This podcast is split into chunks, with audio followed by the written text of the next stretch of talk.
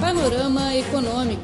Análises e informações sobre a economia mundial, políticas, mercados, negócios, empresas e personalidades. Tudo no Panorama Econômico.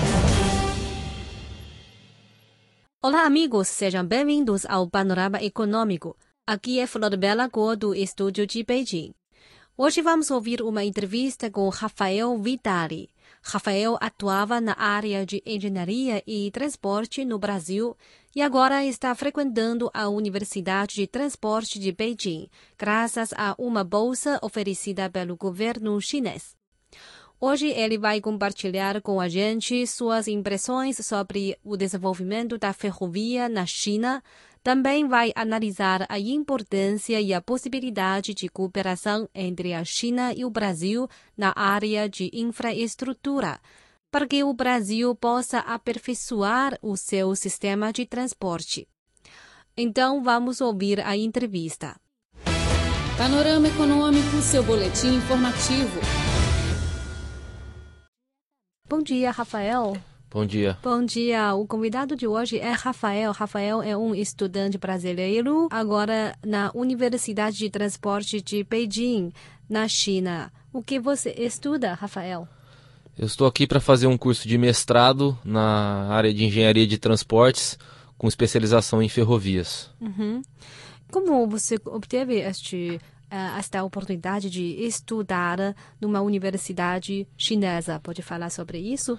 O governo chinês ele, ele oferece bolsas de estudo para brasileiros e existia uma lista de, de faculdades e cursos. Dentre desses, este que eu escolhi, e então eu fiz a aplicação para para o governo chinês e fui escolhido. Então, você mesmo escolheu a Universidade de Transporte de Beijing. Que curso? Sabe o nome do curso? Esse curso especificamente, ele é um curso em inglês focado em, em estudantes internacionais. Então minha turma é só só estudantes estrangeiros. Uhum. O nome dele é Transportation Engineering, Railway Operation and, and Engineering and Management. Railway. Railway Management and Operations. Então, estuda principalmente a ferrovia chinesa.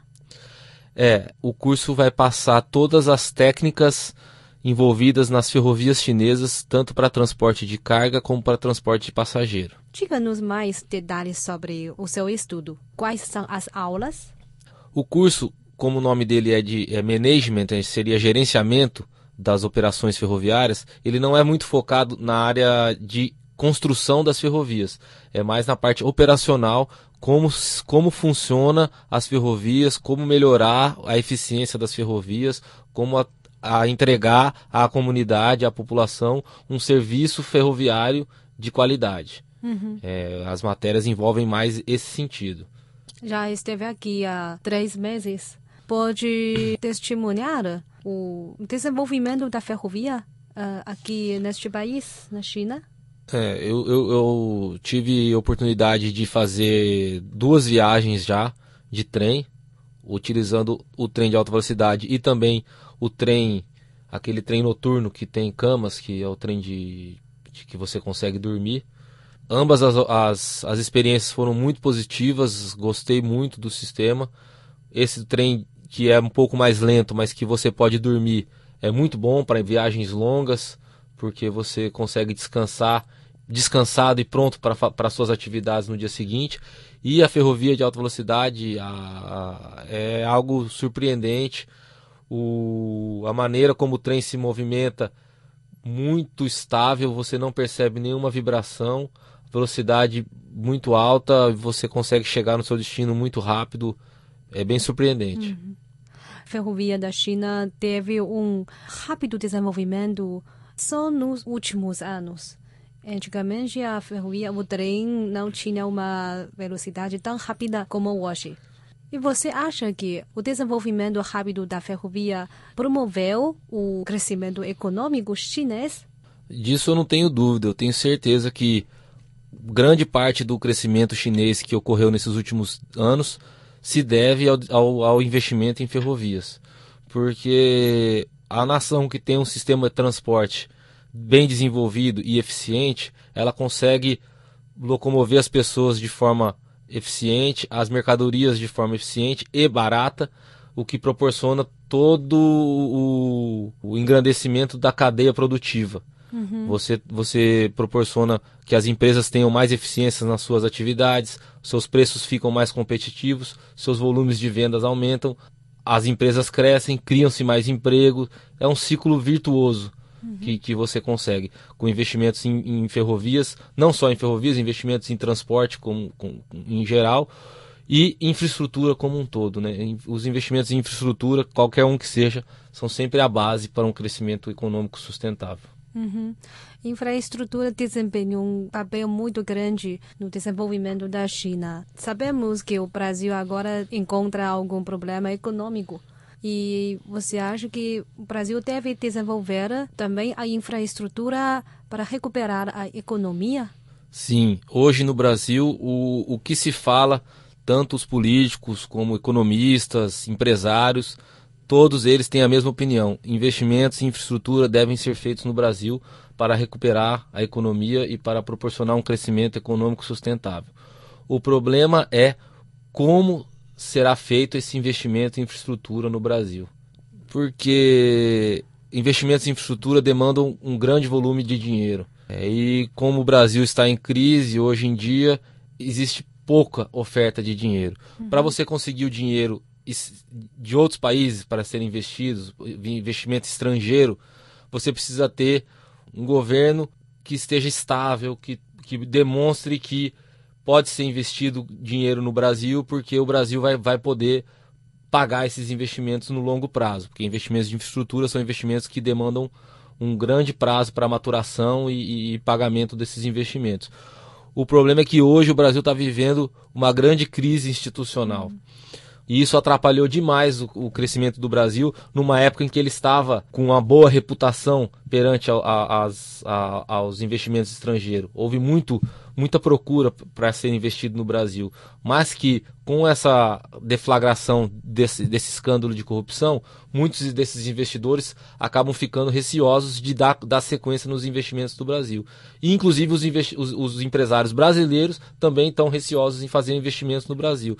E isso resulta nessa tremenda crise financeira e, que, que o Brasil está vivendo. É o segundo ano consecutivo em que nós vamos ter uma queda uhum. na, no produto interno bruto. Então, hum. isso é, é, um, é algo inédito na história do Brasil. Nem na, nas maiores crises mundiais que, que nós passamos, inclusive a de 1929, não, não houve uma, um cenário tão pessimista no Brasil como o que está tendo agora. Hum, falando sobre o desenvolvimento da ferrovia da China, nas últimas décadas, a China nunca parou a construção da ferrovia. Nas últimas décadas, sabemos que o Brasil investiu mais nas rodovias ao invés de ferrovias. Então, como você acha o investimento do, do Brasil? Você acha que perdeu oportunidade de desenvolvimento? Na verdade, houve sim no Brasil um, uma preferência por investimentos em rodovias ao invés de ferrovias. Isso fica claro pelos, pelos, pelos números da, da história, aí, ano a ano os investimentos rodoviários acontecem e em ferrovias não, não, não seguem o mesmo padrão. Entretanto, se você analisar a realidade do sistema rodoviário brasileiro, ele ainda é muito deficitário. É um sistema rodoviário comparado com outras nações, inclusive com a China, é, é, ele ainda perde muito em qualidade, em extensão. Ele, ele precisa também de muito investimento, o sistema rodoviário. Porém, o sistema ferroviário foi totalmente esquecido durante um período no Brasil. E isso ocasionou grande, grande problema para o setor, principalmente o, o, o, setor econômico que negocia commodities, como minério, minérios e produção agrícola, que é uma carga típica de ferrovia. E a inexistência de ferrovias, ou a falta de ferrovias, acaba encarecendo toda essa cadeia produtiva. E com isso o Brasil perde na competição internacional. Porque os preços de commodities eles são, são defini definidos internacionalmente. Uhum. Então cabe a cada um produtor conseguir desenvolver o seu produto, produzir o seu, sua, sua, sua produção dentro daquele preço para obter lucro.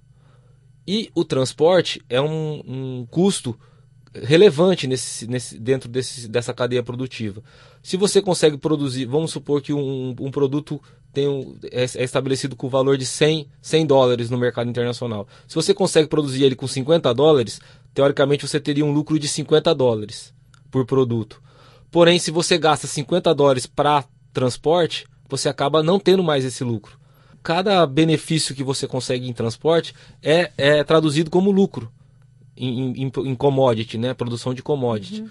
E o Brasil, hoje, ele é muito eficiente em, em, produção de minério, em produção agrícola, porém ineficiente no, no transporte. E isso acaba eliminando muita ou boa parte desse lucro que o Brasil poderia ter. Agora o Brasil tem demanda pelas infraestruturas. Sim, a, a carência e, por infraestrutura é muito grande no Brasil. E a China tem capacidade excessiva e tecnologia. Uhum. E a China também quer investir no, no Brasil, especialmente na infraestrutura. Então, como acha a cooperação entre os dois países nesta área? Sim, o, o, o Brasil entende que a China é, uma, é um dos grandes parceiros que podem vir a contribuir para o desenvolvimento da infraestrutura nacional. Entretanto, o que se precisa fazer é uma revisão regulatória no Brasil de forma a facilitar os investimentos estrangeiros.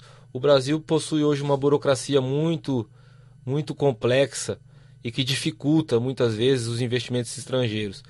E para o chinês especificamente, é muito difícil compreender essa complexidade toda devido às diferenças culturais, principalmente nos sistemas de governo do Brasil e, e, e da China.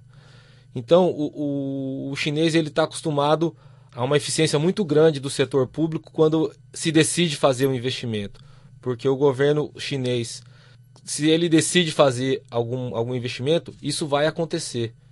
Já no governo brasileiro, existe muitos entraves, existe um, um grande, um grande peso é, ambiental e social que todas as obras carregam, e isso acaba dificultando muito os investimentos.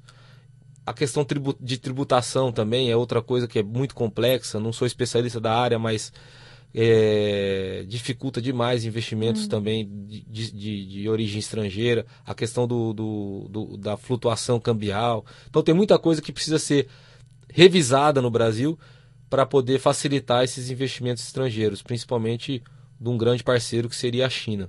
Uhum. É algo que o governo atual tem, tem trabalhado, tem buscado, mas, infelizmente, como eu disse, é, estamos vivendo uma crise institucional em que tudo acaba ficando mais difícil de acontecer pelas brigas políticas que ocorrem dia a dia. E, mas acredito que o Brasil está tá retomando o caminho certo para poder fazer todas essas reformas e, e ter um ambiente mais favorável aos investimentos. Panorama Econômico, seu boletim informativo. Caro amigo, você ouviu a entrevista com Rafael Vitali, um brasileiro que trabalhava na área de engenharia e transporte no Brasil e agora está frequentando a Universidade de Transporte de Beijing. Hoje ele compartilhou a sua experiência quanto ao desenvolvimento da ferrovia da China e analisou a importância e a possibilidade de cooperação entre a China e o Brasil na área de infraestrutura. Na próxima semana, continuaremos ouvindo a entrevista com Rafael Vidali. Ele irá falar sobre o grande projeto de ferrovia bioceânica na América Latina. O panorama econômico fica por aqui. Sou Flor Bela Guo. Obrigada pela sua sintonia e até a próxima. Tchau. Fale com a equipe da Rádio Internacional da China pelo cripor.cri.com.cn.